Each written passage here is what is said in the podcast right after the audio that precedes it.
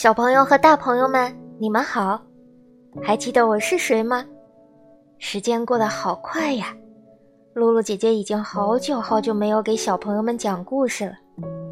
请不要把露露姐姐遗忘哦，因为露露姐姐的肚子里又多了一位小朋友，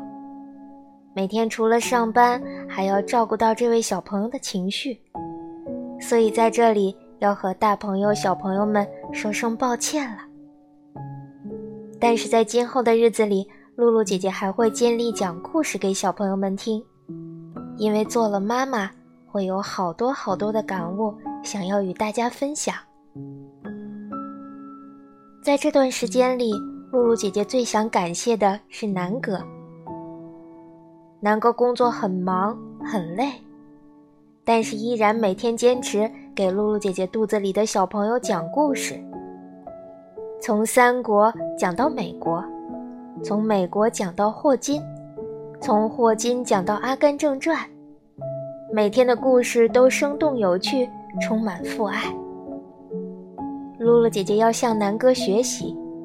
决定了要做的事情就要把它做好，持之以恒，这样才能给小朋友们做个好榜样，才能做一个好妈妈。好了，大朋友、小朋友们，今天先聊到这里了，我们下次再见吧，晚安啦。